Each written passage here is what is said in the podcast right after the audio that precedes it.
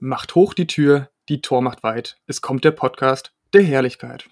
So oder so ähnlich wird schon seit Jahrhunderten dieser Podcast von Menschen auf der ganzen Welt besungen. Und damit heiße ich euch herzlich willkommen zur neuen Folge Jura und die Welt da draußen zum Weihnachts-Special, weil das hier ist eine ganz außergewöhnliche Folge, die auch nicht mal mehr am Sonntag veröffentlicht wird. Ich weiß, ihr seid genauso aus dem Häuschen wie ich, genauso aus dem Häuschen wie mein Kompagnon der heutigen Folge, der Mann mit den geschmeidigsten Ohrläppchen Deutschlands, Christian. Schön, dass du da bist. Ja, schön, dass ich da sein kann und vielen Dank für die erneute Anspielung auf ein Körperteil von mir. Ich werde jetzt ständig darauf angesprochen, was denn so besonders an meinen Augen braucht. Ja. Also, ja, jetzt bin ich gespannt auf die Ohrläppchensprüche. Also, danke, lieber Freddy. Schön, dass ich dabei sein darf und mit dir jetzt heute ein bisschen über Ferien sprechen darf.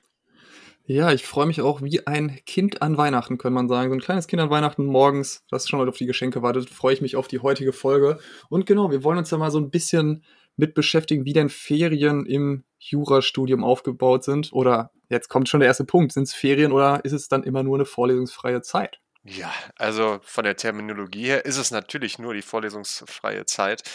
Das Problem ist, man hat ja auch im Jurastudium so in den quasi Ferienverpflichtungen. Also man muss da ja Praktika unterbringen, man muss Hausarbeiten typischerweise unterbringen, man muss auch je nachdem noch ein bisschen Sachen nachholen oder Sachen vorbereiten fürs nächste Semester. Also so ganz frei ist das ja typischerweise nicht. Oder wie siehst du das, Freddy? Ja, absolut sehe ich ganz genauso. Ich hatte auch jetzt mal, weil natürlich jetzt auch Weihnachten vor der Tür steht, überlegt, wann ich denn das letzte Mal tatsächlich frei hatte an Weihnachten, wo ich wirklich auch nichts zu tun hatte. Und ja, dann ist mir eingefallen, okay, es war letztes Jahr, also letzte Weihnachtsferien, aber auch nur, weil ich im Ausland war zu der Zeit. Also natürlich ist das Auslandssemester sehr, sehr anspruchsvoll und sehr arbeitsintensiv. Ähm, weiß natürlich jeder und jede, die jemals im Ausland war. Aber ähm, nein, da hat man auf jeden Fall Zeit gehabt und ansonsten mein erstes Semester ist mir aufgefallen. Ne? Also damals, oder im zweiten Semester war es damals, ich hatte im Sommer angefangen.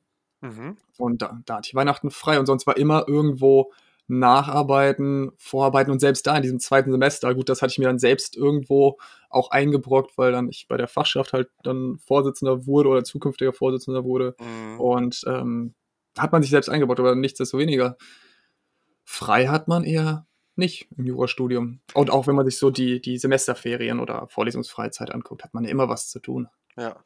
Ne, das ist war bei mir sehr ähnlich. Also, ich meine, in den ersten Semestern, da habe ich noch versucht oder da war ich es einfach gewohnt so von der Schule, ja, da hat man dann Ferien und da macht man dann, äh, nichts unbedingt oder wenig zumindest. Und ja, mit der Zeit habe ich dann einfach gemerkt, dass das nicht so easy ist, vor allem, weil man Hausarbeiten schreiben muss, weil man Praktika machen muss, weil man ja auch vielleicht sich die Sachen nochmal angucken sollte, die man im letzten Semester gehört hat oder im nächsten Semester hört. Fachschaft, das ist ein guter Punkt, den du ansprichst, war ja auch zweimal Vorstand und da ja, hat man doch einiges dann auch zu tun, auch mal in der vorlesungsfreien Zeit. Und klar, man kann natürlich auch trotzdem schöne Reisen antreten. Also ich habe auch sehr schöne Reisen gemacht. Unter anderem mal haben meine Eltern meinen Bruder und mich mitgenommen nach Südafrika, um da drei Wochen Urlaub zu machen. Ähm, aber da muss man natürlich dann immer sehr gut planen, gerade auch was ja, zum Beispiel Hausarbeiten angeht. Bei mir war es tatsächlich so, für die Zwischenprüfung brauchte ich nur eine Hausarbeit. Mittlerweile sind das ja, ich glaube, zwei oder ja, je nach Uni wahrscheinlich auch mehr, die man braucht für die, für das, für die Zwischenprüfung, also für das Grundstudium. Und ja, da muss man dann immer natürlich mit den Timings planen, okay, dann schreibe ich jetzt die Hausarbeit fertig und dann fliege ich los oder dann fliege ich vor der Hausarbeit. Also das sind alles Faktoren, die man dann natürlich damit einrechnen muss. Oder auch Praktika. Wann kriege ich wo mein Praktikum? Es gibt ja sehr gefragte Praktikumsplätze, zum Beispiel bei der Polizei oder ähnliches. Ähm, da muss man natürlich dann auch schauen, was man so zugeteilt bekommt, wenn man überhaupt was zugeteilt bekommt und sich dann quasi komplett danach richten, wie man das machen kann. Oder wie, was für Erfahrungen hast du da gemacht mit Praktika? Ja, würde ich auf jeden Fall unterschreiben. Also Praktika sollte man sich wirklich frühzeitig drum bemühen, vor allem Verwaltungspraktikum. Ein Verwaltungspraktikum zu bekommen ist durchaus schwierig. Du hast gerade perfekt gesagt, ich glaube, die Polizei ist somit das, wo es am längsten dauert. Ich hatte mich damals beworben mit einem, glaube ich, irgendwie elf Monate im Voraus. Und mhm. mir wurde gesagt, ähm, also ich weiß gar nicht mehr, welches Jahr das war, aber dann war auf jeden Fall die Aussage, ja, oh, sie bräuchten mindestens anderthalb Jahre Vorlauf, um sich bei der Polizei für ein Praktikum bewerben zu können. Mhm. ich mir auch so dachte, ja, okay, das heißt, ich müsste dann quasi schon nach dem ersten oder in dem ersten Semester gefühlt mich bewerben, damit ich dann nach dem Grundstudium mein Praktikum dort machen kann. Das ist ja auch eigentlich völlig absurd, aber da auf jeden Fall, genau, Planung weit, weit im Voraus gerne, mhm. je nachdem, wo man hin möchte. Klar gibt es natürlich auch die kleineren Sachen oder auch Kanzleien, die viel, viel flexibler sind. Mhm. Mhm, definitiv. Ansonsten klar, Orga, auch Hausarbeit. Hausarbeiten, da kann man mal vielleicht so als Tipp den Leuten an der Hand geben. Offiziell, klar, soll man eine bestimmte Tageszahl X an so eine Hausarbeit schreiben. Es ist auch möglich, das in weniger Tagen zu machen. Mhm. Teilweise schafft man es dann auch natürlich, die Qualität hochzuhalten. Manchmal fällt natürlich auch die Qualität ab, je nachdem, wie gut man natürlich auch im Thema ist, wie man das kennt. Aber auch da darf man sich dann nicht abschrecken lassen. Und ich würde jedem tatsächlich den Tipp geben, fangt schon wirklich in den ersten Semesterferien mit einer Hausarbeit beispielsweise, dann würde ich die kleine Hausarbeit tendenziell schreiben, sodass man dann, so habe ich es auf jeden Fall gemacht und ich finde, das ist eine sehr gute Lösung gewesen. Erste Semesterferien kleine Hausarbeit, zweite Semesterferien große Hausarbeit, dritte und vierte Semesterferien jeweils ein Praktikum. Dann hat man das mhm. alles abgehakt. Ist ja. natürlich dann auch wieder so eine gewisser Weise Stress, aber dann entlastet einen das in einer, ähm, in einer Examensvorbereitung. Weil stell dir mal vor, du bist in einer Examensvorbereitung und dann wird dir gesagt, ja moin, du musst jetzt hier sechs Wochen nochmal ein Ganztagspraktikum machen. Drehst ja auch völlig am Kabel. Ja, stimmt. Das mit den Praktika, man muss sie ja fürs Examen haben natürlich. Und da würde ich trotzdem empfehlen, das früher zu machen. Also genau wie du. Und mit den ähm, Hausarbeiten, das stimmt schon, dass man nicht unbedingt die ganze vorgesehene Zeit für die Hausarbeit braucht. Also gerade für eine kleine Hausarbeit muss man jetzt nicht unbedingt, ähm, ich weiß nicht, acht Wochen einplanen. Ähm, da nee, ich glaube, da sind zehn, zehn Tage sind so vorgegeben als Maßstab, die man investieren sollte. Ja, aber ich meine, man hat so einen Zeit, Zeitframe Ach so, hm, ja, Das, ja, das genau, meinte genau. ich, das meinte ich jetzt gerade. Und den muss man auf jeden Fall nicht komplett ausschöpfen. Also klar, manche haben dann vielleicht ein bisschen mehr Respekt davor und sagen sich, ja, hm, dann muss ich jetzt vielleicht doch mehr als diese zehn Tage, die dann empfohlen sind, oder die, ich, ich schätze eher ein bisschen mehr als zehn Tage, die empfohlen sind, äh, einplanen. Ähm, sondern das, das passt durchaus aber man muss natürlich schauen, wie man bestehen möchte. Und wenn man jetzt nicht gerade firm ist im wissenschaftlichen Arbeiten, dann kann es auch durchaus sein, dass man ein bisschen mehr braucht. Und Ja. dahingegen bei der Seminararbeit zum Beispiel, Schwerpunktseminararbeit, die dann auch im Studium vor allem steht, da würde ich wirklich empfehlen, sobald man das Thema hat, direkt komplett reinstürzen und so schnell wie möglich da versuchen, einen Überblick zu bekommen. Also da würde ich auf jeden Fall keinen Tag verschwenden. Also während bei der Ja, Hausarbeit, ja. ja, das Thema ist raus, okay, dann warte ich noch mal 'n paar Tage, schaue mir vielleicht ein erstes Mal an und dann mache ich was anderes. Da kann man schon ein bisschen laxer sein bei der Hausarbeit, aber bei einer Seminararbeit zum Beispiel dann eher nicht. Ne, vor allem bei der Seminararbeit geht es ja auch tatsächlich um was, ne? Das ist dann ja, ähm also Hausarbeiten sind ja die musst du bestehen, aber im Endeffekt, wie du sie bestehst, ist ja vollkommen Jacke wie Hose. Die Seminararbeiten sind ja die, die auch mit den Schwerpunkt zählen, Genau, ne? genau. Ähm, von daher sollte man da schon Ernsthaftigkeit definitiv an den Tag legen. Und, oh, großer Tipp, finde ich persönlich, ganz wichtiger Tipp für diese ähm, normalen Hausarbeiten, die, wenn sie rauskommen, direkt zu schreiben. Weil natürlich ist es geil, wenn die vorlesungsfreie Zeit beginnt, erstmal irgendwie ein, zwei Wochen Pause zu machen, Urlaub zu machen und dann vielleicht erst nochmal äh, die Hausarbeit schreiben und dann nochmal Pause zu machen und sich ein bisschen erholen. Gleichzeitig denken sich das natürlich sehr, sehr viele Leute. Das heißt, ich habe die Erfahrung gemacht, sowohl bei der kleinen als auch bei der großen, dass am Anfang, die ersten zwei Wochen war es okay. Also, beziehungsweise bei der kleinen Hausarbeit hatte ich erst die zweite und dritte Woche der vorlesungsfreien Zeit geschrieben und dann Mhm. eben so ab der dritten Woche wurde es halt richtig voll. Ne? Also dann musste man teilweise 8 Uhr morgens in der Bibliothek stehen, damit man die Literatur bekommt, weil die dann einfach vergriffen war Mhm. und man dann mit Sachen aus den Vorjahren arbeiten musste, was dann zur Folge hat, dass man natürlich dann später irgendwann diese Quellen wieder aktualisieren muss. Das heißt, dann nochmal irgendwo sich die aktuelle Literatur holen musste und wieder neu anfangen musste, beziehungsweise durchgucken musste, ob die Fußnoten tatsächlich sind. Und das war auf jeden Fall eine solide, ätzende Arbeit. Ich meine, ja gut, aktuell ist das Problem eher weniger gering, weil man Mhm. jetzt online arbeitet durch Corona. Aber ähm, auf jeden Fall würde ich das den Leuten mal so mit an der Hand geben, dass sie mal drüber nachdenken sollen, ob es nicht sinnvoll ist, vielleicht dann erst nochmal diese zwei Wochen durchzupowern und danach vielleicht, äh, ja, Praktikum, Freizeit, sonst was einzustreuen. Apropos Freizeit, Christian. Ganz Moment. wichtig, ich glaube, Ich würde Ja. noch dazu kurz, äh, sagen, du ich würde das genauso machen wie du, also direkt am Anfang der vorlesungsfreien Zeit das machen, weil man auch noch 'n bisschen mehr im Arbeitsrhythmus ist. Also mehr im Lernrhythmus drin ist und mehr im „Ich muss noch was leichten leisten“-Rhythmus, eher als dann kommt man einmal in die Ferien in den Ferientrott und dann, äh, dauert's auch, glaube ich, deutlich länger. Da muss man deutlich mehr Zeit wieder investieren, um wieder reinzukommen. Also deswegen werde ich das genauso wie du machen. So, jetzt, ähm, du wolltest was zur Freizeit mich Ich fragen. wollte was zur Freizeit sagen. Ja, ich wollte eher was fragen, Christian. Meinst du, man kann bei der Freizeit auch was falsch machen, so in seiner, äh, vorlesungsfreien Zeit? Uff, das ist natürlich 'ne gute Frage. Also, per se würde ich mal sagen, nein. Da kann man erst mal nichts falsch machen, solange man sich nicht irgendwelche Mindermeinungen anschaut und diese verinnerlicht. Aber ansonsten, klar, in der vorlesungsfreien Zeit hat man endlich mal die Chance, Hobbys, die man vielleicht 'ne Zeit lang nicht gemacht hat, mehr nachzugehen oder Hobbys, die man gemacht hat, noch mal zu intensivieren, neue Sachen zu lernen, Freunde zu treffen, noch mehr aus der Heimat zum Beispiel oder ja, einfach viele Dinge tun, die man vielleicht aufgeschoben hat. Und ja, da hat man jetzt endlich mal wieder die Chance dazu. Während man jetzt wenn man jetzt von Ferien, von Freizeit während zum Beispiel Rap spricht, da das ist ja nicht wirklich Ferien. Da hat man wenig Chance, wirklich mal Luft zu schnappen, sondern, äh, da muss man im Zweifel noch Löcher ausbügeln. Oder wie Ja, ist deine glaube Erfahrung? ne, ne, genau darauf wollte ich nämlich auch hinaus, auf das Letzte, was du grad gesagt hast.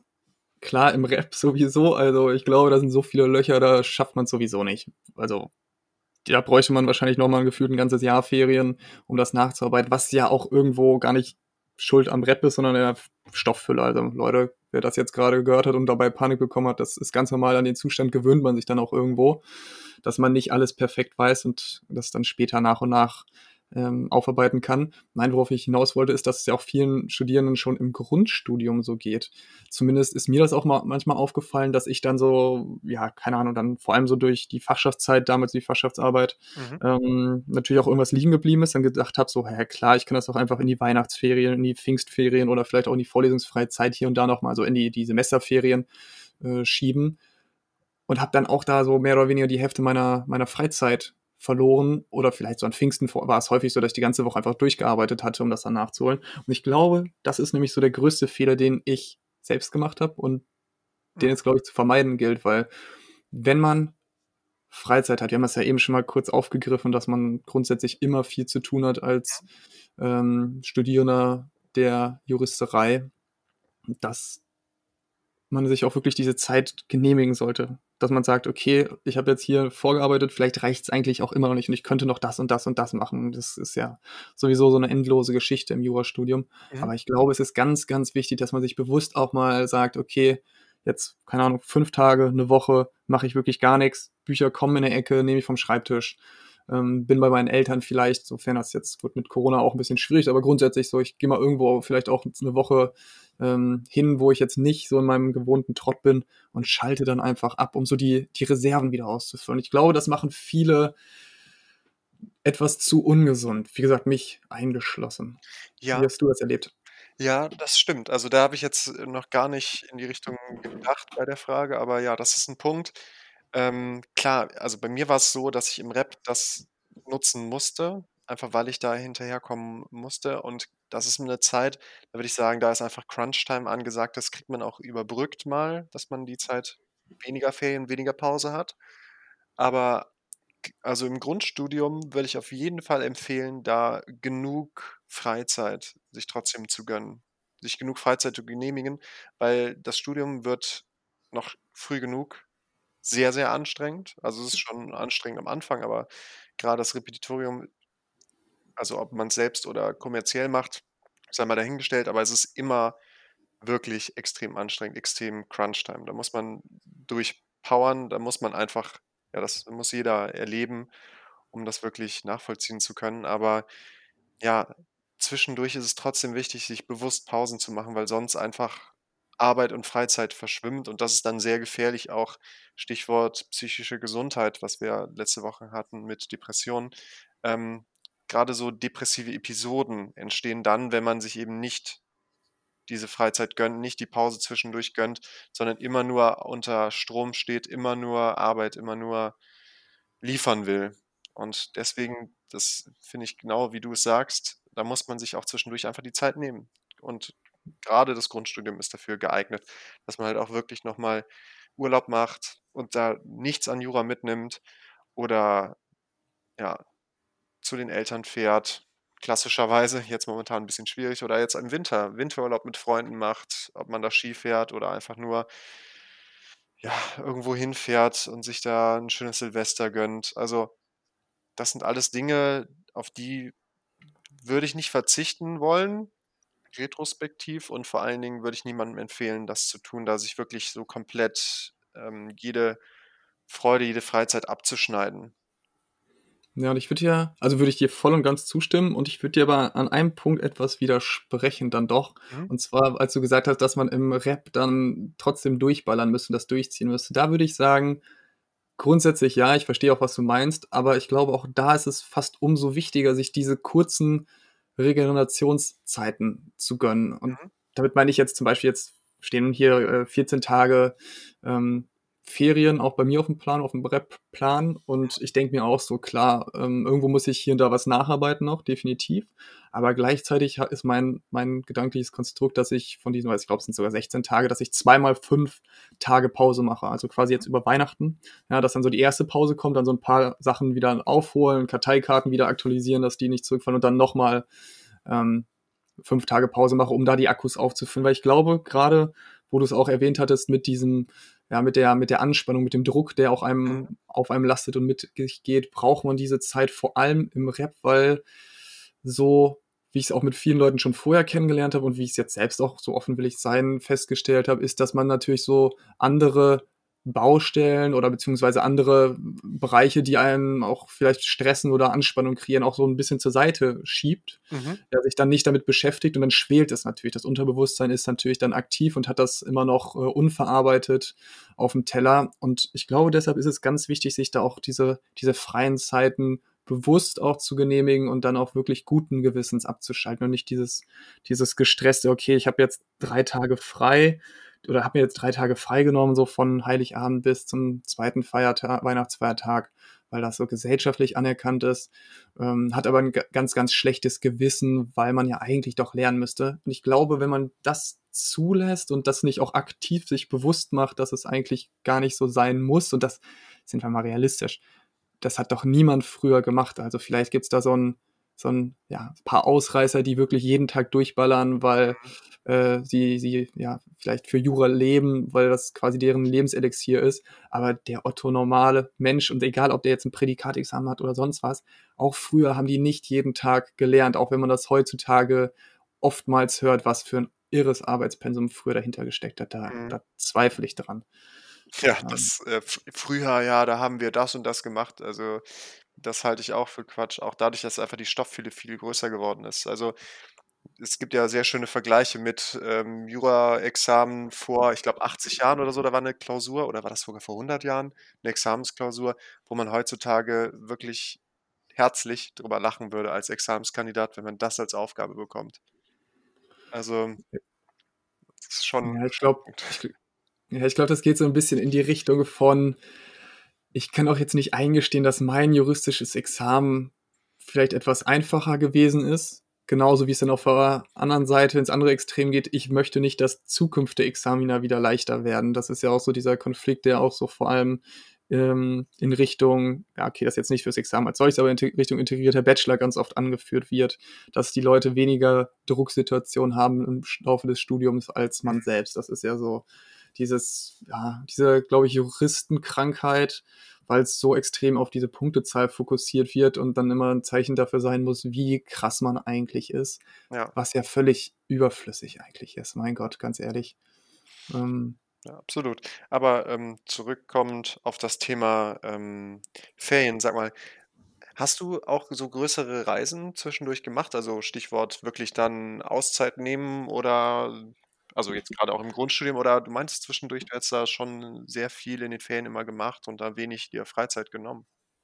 Ja, ähm, ne, meine größte Reisezeit war war tatsächlich das Auslandssemester. Da bin ich, glaube ich, so viel unterwegs gewesen wie mein gesamtes Leben zuvor nicht zusammengerechnet. Das war schon war schon völlig verrückt. Ich habe aber auch früher war ich nicht so der krasse Reisemensch, muss man ehrlich sagen, weil ähm, in der Jugend Fußball gespielt, Mhm. äh, Tennis zeitgleich, dann noch Klavier, dann war halt so, boah, gib mir die Sommerferien, zwei Wochen regenerieren, wirklich nur Strand hinlegen, fertig. Und das war so der Jahresurlaub, mehr Zeit war nicht.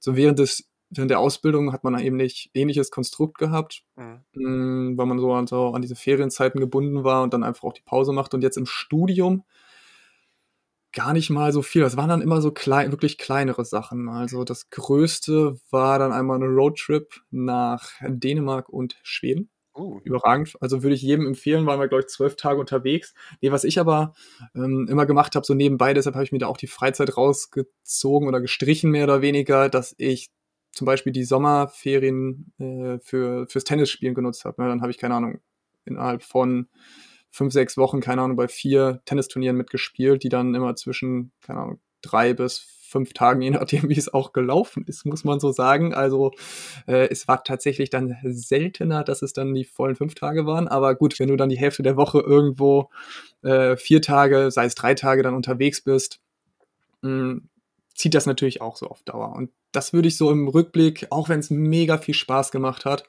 und auch erfolgreich war, ähm, vielleicht ein bisschen runterfahren. Glaube ich schon. Ich wusste gar nicht, bei dir? Grand Slam Turniere so drei bis fünf Tage nur gingen. war, war mir noch nicht bewusst. Nee, nee, nee, ich bin da immer, ach so, ich bin der Wasserträger eigentlich nur, das war immer meine Ah, Aufgabe. okay. Ähm, ich habe da gar nicht selbst gespielt, nee, nee, nee. nee. Das war ein Tennisturnier. Nee, also Ja, mega. Ey, Christian, kann ich nur jedem empfehlen, äh, Westfälischer Tennisverband, da gibt's noch richtig geile Tennisturniere, nicht nur dieses, ein, man spielt einen Tag, sondern wirklich mit Co-System. Geil. Aber zurück zum Thema. Wie war es bei dir, Christian? Was hast du alles Freshes unternommen? Kannst du den Leuten eine Inspiration mit an die Hand geben? Ja, also ich war tatsächlich, also auch wie du, nie so Insta-Reiseblogger unterwegs mäßig. Also ich war da, keine Ahnung, früher war ich regelmäßig mit meinen Eltern im Urlaub und da, es waren auch immer schöne Reisen. Mittlerweile ist das eher seltener, dass äh, man da zusammen unterwegs ist, aber keine Ahnung, zwischendurch wird quasi noch ganz Familienurlaub gemacht, in dem die Eltern dann den Urlaub schenken. Und das ist auch immer sehr, sehr schön. Also ich meine, zwischendurch hatte ich ja schon gesagt, Südafrika war auch eine sehr schöne Reise, aber es ist tatsächlich auch ein Land, wo man aufpassen muss auf sich, auf die Leute, die mitreisen, wo man vorsichtig sein muss. Also ich hatte da keine negativen Erfahrungen, ähm, aber man hört ja doch häufig von gefährlichen Situationen. Ähm, zwischendurch ähm, durfte ich mit meinem Bruder und seiner LLM-Crew zusammen nach Kolumbien. Also er hat ein LLM gemacht in Amerika und hat da einen Kolumbianer kennengelernt, der dann mich eingeladen hat, unter anderem, weil er mich schon kennengelernt hatte und ja, viele andere Internationals, mit denen wir da unterwegs waren. Das war echt eine super coole Reise. Es waren drei Wochen, die wir da unterwegs waren und es war wirklich, ich würde sagen, bisher so die Reise meines Lebens. Mit super, eine super coole Zeit und auch Kolumbien. Eine Freundin von mir sagte mir, Christian, äh, du fliegst nach Kolumbien, du wärst der Erste, der wiederkommt und der nicht at Gunpoint ausgeraubt wurde. Und ja, ist, ich habe es durchgestanden, also ich wurde nicht ausgeraubt, frappierenderweise, aber auch alle anderen, die ich da so kennengelernt habe zwischendurch, ähm, Deutsche, die, mit denen ich da geredet habe oder Internationals da, ähm, die meinen auch, dass sie irgendwie da eine gefährliche Situation hatten.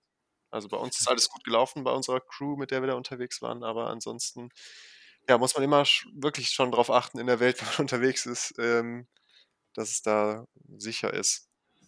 Ja, und in dem Sinne ganz, ganz liebe Grüße an all die Klischees, die existieren, die sich leider ja auch manchmal dann tatsächlich bewahrheiten. Ne? Also manchmal kommen die ja tatsächlich nicht von ungefähr. Ich hatte es auch gehört von einem Freund aus Mexiko, Mhm. der ja ähnliches erzählt hat, weil der hatte mich nämlich eingeladen, dass ich ihn doch mal äh, besuchen soll. Dann meinte ich so, ja, nach meinem Examen mache ich eine Südamerika-Tour. Dann habe ich ja nämlich Freunde in Chile, Freunde, äh, dann den Freund in Mexiko. Dann wollte ich das ganz gerne mal verbinden. Hoffentlich geht es dann auch mit Corona wieder, aber ich brauche ja schon noch äh, anderthalb, zwei, ja, anderthalb, zwei Jahre fast, bis es durch ist dann tatsächlich. Und dann ist natürlich der Hase hoffentlich gegessen dahin, dass man auch wieder so ein bisschen was von der Welt sehen kann. Mhm. Ja, bin ich gespannt, Christian. Aber hast du da irgendwie Vorerfahrungen jetzt oder Sachen, die die Leute erzählt haben? Weil ja, okay, Mexiko, ähm, das Ja, man, man sollte, also mir wurde gesagt, man sollte so an den, den Hotspots tendenziell nicht alleine als äh, ja, offensichtlich Europäer dort durch die Welt gehen. Und ich sag mal so, man sieht mir, würde ich es an, dass ich nicht unbedingt aus Südamerika komme. Ja. Ähm, das war so, also das war er mir auch so gesagt. Ja, ähm, ob das jetzt so stimmt tatsächlich, das kann ich jetzt nicht hundertprozentig beurteilen, so was man hört und was er natürlich mhm. ähm, so als Einheimischer gesagt hat, kann ich ihm da nur vertrauen und dann würde ich mich da, glaube ich, auch tendenziell dran halten. Vor allem, wenn man war das, es war, glaube ich, ein Zeitverbrechen-Podcast von einer, glaube ich, einer der ersten Folgen, die damals erstellt worden sind, wo die Geschichte um den deutschen Fahrradtouristen gespannt worden ist. Also er ist mit dem Fahrrad um die Welt gefahren und wo ist dann in äh, Mexiko, meine ich, gestorben, ermordet worden, weil er wahrscheinlich einfach zur falschen Zeit am falschen Ort war, wo gerade so ein Drogendeal stattgefunden hat. Also irgendwo sollte man sich dann vielleicht ähm, ja, ein bisschen Rat holen. Vor allem, ich kenne ja die Leute. Ja.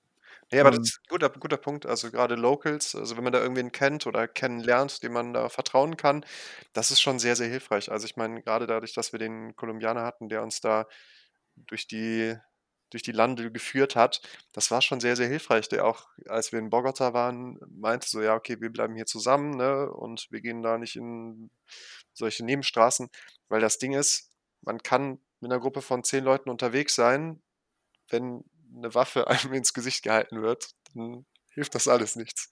Ja, keine Chance. Dann sollte man sagen, hier Leute, äh, Brieftasche, klar wollt ihr auch noch mein Handy haben, um die Leute schnellstmöglich loszuwerden, um damit mit einer heilen Haut wieder rauszukommen. Klar, gilt ja auch hier in Deutschland. Ne? Wenn man ausgeraubt ja. wird und jemand äh, dich gerade bedroht, dann ist das Dümmste, was man machen kann, wenn man nicht irgendwie zufällig gerade Kampfkunst, Fähigkeiten, sonst was hat. Äh, einfach sagen, hier, okay, Leute, kann ich euch das Geld geben, äh, damit ich die zumindest hier meine Ausweise behalten kann. Ja. Und wenn die dann sagen, nein, alles weg und Leben ist wichtiger, definitiv, klar.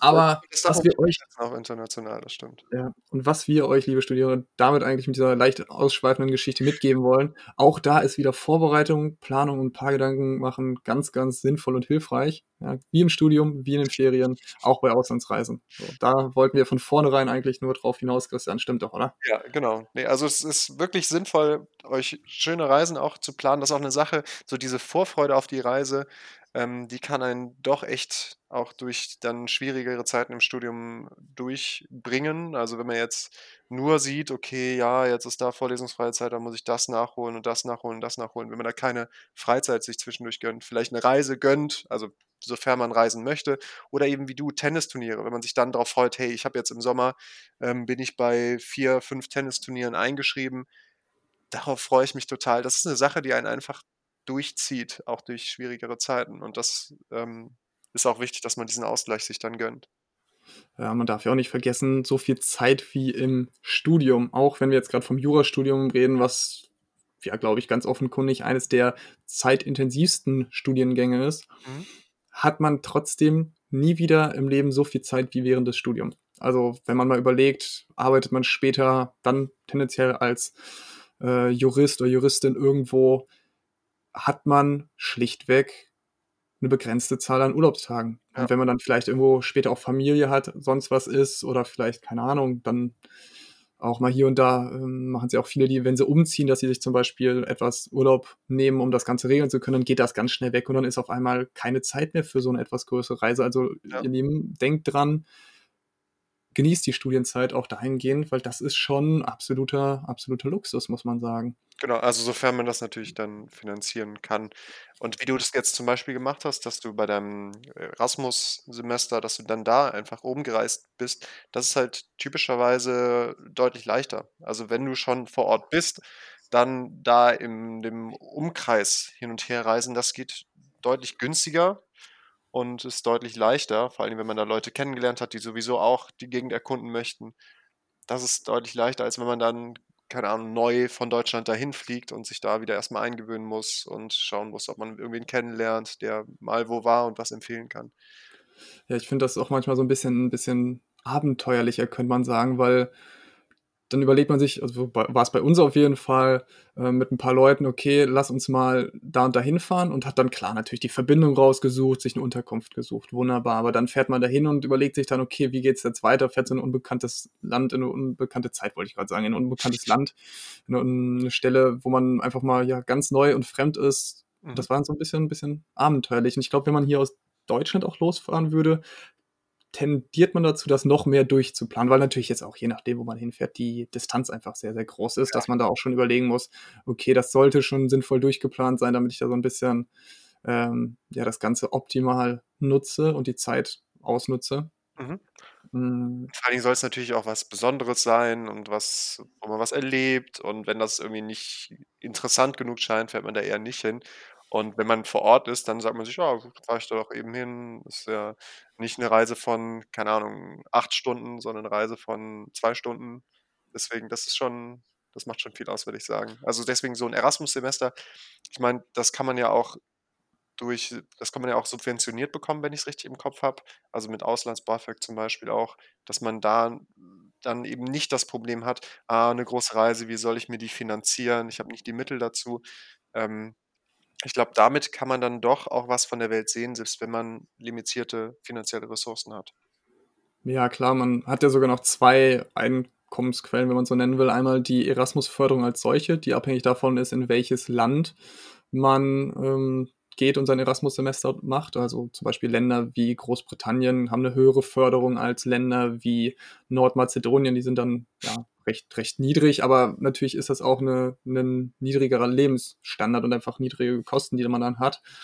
Ähm, und gleichzeitig, genau, Auslands-BAföG, was man auch nicht zurückzahlen muss, wenn ich mich da nicht ganz irre. Falls das falsch ist, liebe Zuhörerinnen und Zuhörer, korrigiert mich bitte, dann möchte ich das noch irgendwann richtigstellen. Ähm, aber ich bin mir ziemlich sicher, dass man das nicht zurückzahlen muss. Und dann, klar, bietet sich da irgendwo 'ne Möglichkeit und Chance. Und man darf auch nicht vergessen, weil viele sagen dann natürlich: „Okay, finanziell ist das vielleicht gar kein Thema“, aber auch zeitlich wieder, ähm, ist das 'nen Hindernis in Anführungszeichen. Deshalb wollen die kein Auslandssemester machen, wo ich mir denke: „Ey, ganz ehrlich, ihr Lieben, wenn man so mit 18, 19 anfängt zu studieren, dann straight durchstudiert, ist man mit, boah, 25, 26 ist man dann irgendwo im Reff Richtung 2. Examen, ist man vielleicht mit 27 durch und dann ist man immer noch, keine Ahnung, wie lang ist man da, 40 Jahre im Beruf? Also, auf das 1/2 Jahr oder 'n ganzes Jahr kommt's tatsächlich nicht an. Also, genießt da die Chance und die Möglichkeit, auch mal was von der Welt zu sehen und das bietet sich dann eben grade an, in den Semesterferien zu machen. Würde Genau. ich auch mittlerweile sagen. Natürlich damals, so ehrlich will ich auch sein, als ich mein Abi gemacht hat, hatte ich auch 'n ganz anderen Gedankengang. Da war das auch so straight Ausbildung, Medizinstudium, fertig mit 27, 28 Jahren Arzt sein und Abfahrt. Ähm, so absurd, äh, wie's mir heute in den Ohren klingt, war's damals für mich nicht. Also, das ist auch 'ne neuere Erkenntnis. Ja, genau. Also, ich meine, zu dieser Erkenntnis kommt man jetzt nicht grade am Anfang. Vor allen Dingen wo du grad sagtest, ja, da ist man mit 24, 25 fertig, dann muss man überlegen: „Okay, dann fängt das in Anführungszeichen echte Leben an, dann fängt das Arbeitsleben an und man arbeitet in seinem Leben im Zweifel noch genug.“ Wenn man dann wirklich die Chance hat, 'n Auslandssemester zu machen oder Ähnliches, das sind einfach Erfahrungen, die man macht, wo man auch persönlich reift, auch grade in Freizeit. Wenn du sagst Tennisturniere, dann, ja, nutzt du diese Zeit für Tennisturniere und erlebst da Ups and Downs und wächst auch daran, wie das Turnier gelaufen ist. Und das sind einfach Erfahrungen, die wichtig sind. Das ist nicht würde ich sagen, zumindest nicht mehr so wichtig, möglichst früh im Arbeitsmarkt zu sein. Das war ja 'ne Zeit lang so der Run auf junge Talente, ähm, dass man so jung sein musste wie möglich beim Studienabschluss. Und ich glaube, in Jura hat das auch abgenommen, dieses so früh wie möglich fertig sein, um dann im Backoffice, äh, zu versauern, im Gegensatz zu wirklich auch persön den persönlichen Reifungsprozess des Studiums mitzunehmen und dadurch als Persönlichkeit rauszukommen und eben aufm Arbeitsmarkt deswegen auch wanted zu sein. Ja, und das geht ja genau so in die Kerbe Richtung Soft Skills, die man sich dann ja auch natürlich auch aneignet. Vor allem auch diese soziale Komponente, die auch mal 'n bisschen ausgeprägter, äh, sich anzueignen, ist, glaube ich, 'nen ganz essenzieller Faktor später für die juristische Arbeitswelt, weil.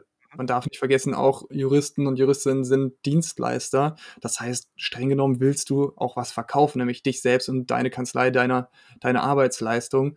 Mhm. Und wenn man da so keinen Touch hat, dann kommen die Leute vielleicht einmal, fühlen sich dann vielleicht nicht so gut aufgehoben und kommen dann nicht noch mal wieder. Und teilweise kann man auch ja, klingt jetzt blöd, aber teilweise kann man ja auch fachliche, äh, Defizite durch 'ne soziale Kompetenz übermalen und einfach, ja, ausgleichen. Das darf man ja oder unterschätzen, glaube ich, viele. Und da auch da bietet sich eben so 'ne vorlesungsfreie Zeit dann an, ne?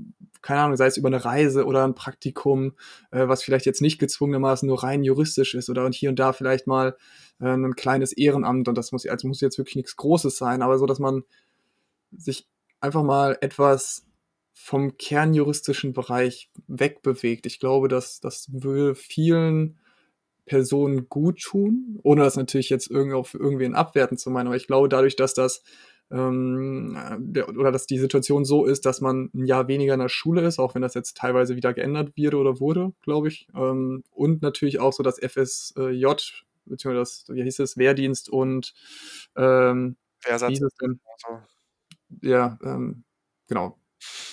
Wie heißt? Zivi, Zivi, darauf wollte ich hinaus. ja. Genau, dass das auch weggefallen ist, fehlt ja, glaube ich, auch so ein bisschen teilweise ähm, der, der Zugriff zu. Und ich glaube, das ist eine Sache, die vielen Leuten gut tun würde. Mhm. Und ja, Christian, ich habe eine interessante Frage noch, weil ich nutze immer vor allem die Weihnachtszeit dazu, recht viel zu lesen. Zu lesen, was nicht juristisch ist, muss dazu gesagt sein. Also ich setze mich nicht mit dem äh, Paarland jetzt unter den Weihnachtsbaum und blätter da mal ein bisschen durch. Das auf gar keinen Fall. Ich glaube, das wäre ziemlich trauriges Weihnachten dann doch. Nee, aber Christian, hast du einen Buchtipp? Dein Lieblingsbuch? Du zw- zwei raushauen. Einmal das, was du, was dein Lieblingsbuch ist, grundsätzlich, und das, was du vielleicht gerade oder als nächstes lesen möchtest. Also, ich würde sagen, das für mich prägendste Buch oder das für mich wichtigste Buch war tatsächlich von Dale Carnegie. Der Titel hört sich jetzt recht dumm an, „How to Win Friends and Influence People“, aber das ist 'n Buch, wo man einfach so 'n bisschen seine Kommunikationsskill verf Kommunika Kommunikationsskills verfeinern kann und auch so 'n bisschen lernt mehr, wie man gewinnender 'ne gewinnendere Persönlichkeit hat und was auch im Jurastudium, finde ich zumindest, relativ wichtig ist, wie man sich da eben am besten positioniert und das ist hat jetzt nichts mit irgendwie ich, äh, verstelle mich und ich, ähm, keine Ahnung, stelle mich besser dar, als ich bin oder sonst was zu tun, sondern einfach damit zu tun dass man die eigenen Wünsche oder die eigene ja, das eigene ja, ich möchte jetzt 'n bisschen besser bei Leuten ankommen, ohne mich zu verstellen, einfach so 'n paar Skills mitbringt, ähm, die einem da echt helfen. Also, das fand ich 'n sehr, sehr gutes Buch. Und was ich jetzt als Nächstes lese, ich weiß es tatsächlich noch nicht. Also, ich hatte jetzt 'n paar Ideen bezüglich alter deutscher Literatur, die ich lesen wollte, aber, ähm, konkret auf ein Buch habe ich mich da noch nicht eingeschossen. Wie sieht das denn bei dir aus? Ich würde auf jeden Fall als mein Lieblingsbuch bezeichnen „Komm, ich erzähle dir eine Geschichte“ von oh Gott, wie wird denn ausgesprochen? Äh, geschrieben Jorge Bucay mit C. Ähm, ist nämlich, glaube ich, Argentinier und deshalb habe ich gar keine Ahnung, wie das ausgesprochen wird. 'Ne wundervolle Geschichte, äh, oder beziehungsweise sind wundervolle Geschichten da drin. Ist nämlich 'ne Sammlung von ganz, ganz vielen Kurzgeschichten, in denen es um, äh, Moral, Ansicht, Motivation geht. Also, ist ganz, ganz großartig, finde ich. Ist auch von einem, ähm ich glaube, er ist Psychologe und Verhaltenstherapeut oder Psychotherapeut und Verhaltenstherapeut geschrieben. Also, finde ich ganz großartig, weil man sich da so 'n bisschen Zeit auch nimmt und drauf einlässt. Also, ähm, grandios, vor allem, wenn man das als, wie nennt sich das, Taschenbibliothek bestellt, ist das so 'n kleines rechteckiges Buch, was auch ganz wunderschön aufgemacht ist, also grandios. Und ja, ich weiß nicht, ich habe tatsächlich jetzt grad noch mal hinter mich geblickt, weil sie schon auf dem Nachttisch liegen. Sind einmal ganz klassisch kennen wahrscheinlich viele „Eine kurze Geschichte der Menschheit“. Uh, Hm, ja. habe ich schon Ewigkeiten, habe ich aber nie reingelesen. Das will ich jetzt unbedingt nachholen. Oder 'n Buch, was mir eigentlich nur aufgefallen ist wegen des Titels, gehört nämlich eigentlich meiner Mutter, ist auch 'n ganz altes, „Zur Psychologie des Friedens“ von Horst E. Richter. Keine Ahnung, worum es da genau geht. Der Titel hat's mir angetan.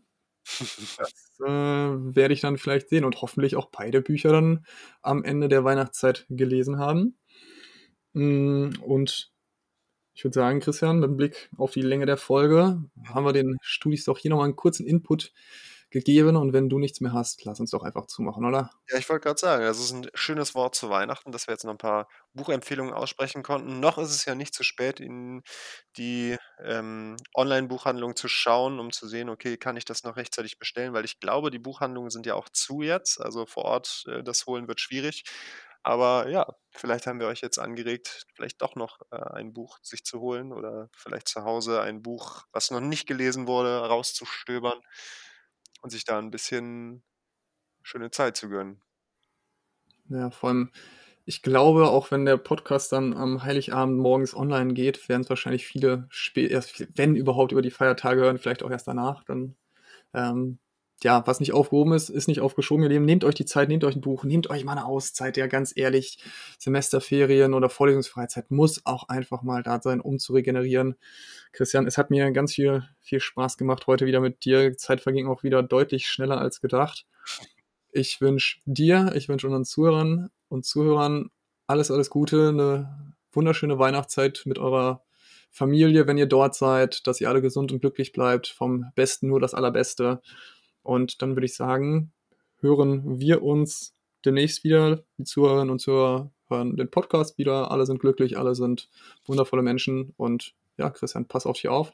Die gleichen Wünsche natürlich auch von mir. Also, dass auf jeden Fall ihr gut ins neue Jahr kommt und bis dahin auch ein bisschen regenerieren könnt, ein bisschen runterkommen könnt und ja, die Chance habt, ein bisschen Energie zu tanken. Und in dem Sinne, falls ihr uns noch ein Weihnachtsgeschenk machen wollt, abonniert den Podcast bei Instagram, Facebook, beim Streamingdienst eurer Wahl, lasst eine Bewertung bei äh, Apple Podcasts da. Das haben übrigens schon einige gemacht. Großartig, finde ich das. Vielen, vielen Dank an die, die es schon gemacht haben. Das bedeutet uns natürlich auch viel so ein kleines Feedback zu kommen. Schreibt uns auch gerne sonst irgendwie ein Feedback äh, per, ja, die Social Media Kanäle sind immer offen, per E-Mail. Und in dem Sinne, bye bye und bis demnächst. Bis demnächst. Ciao.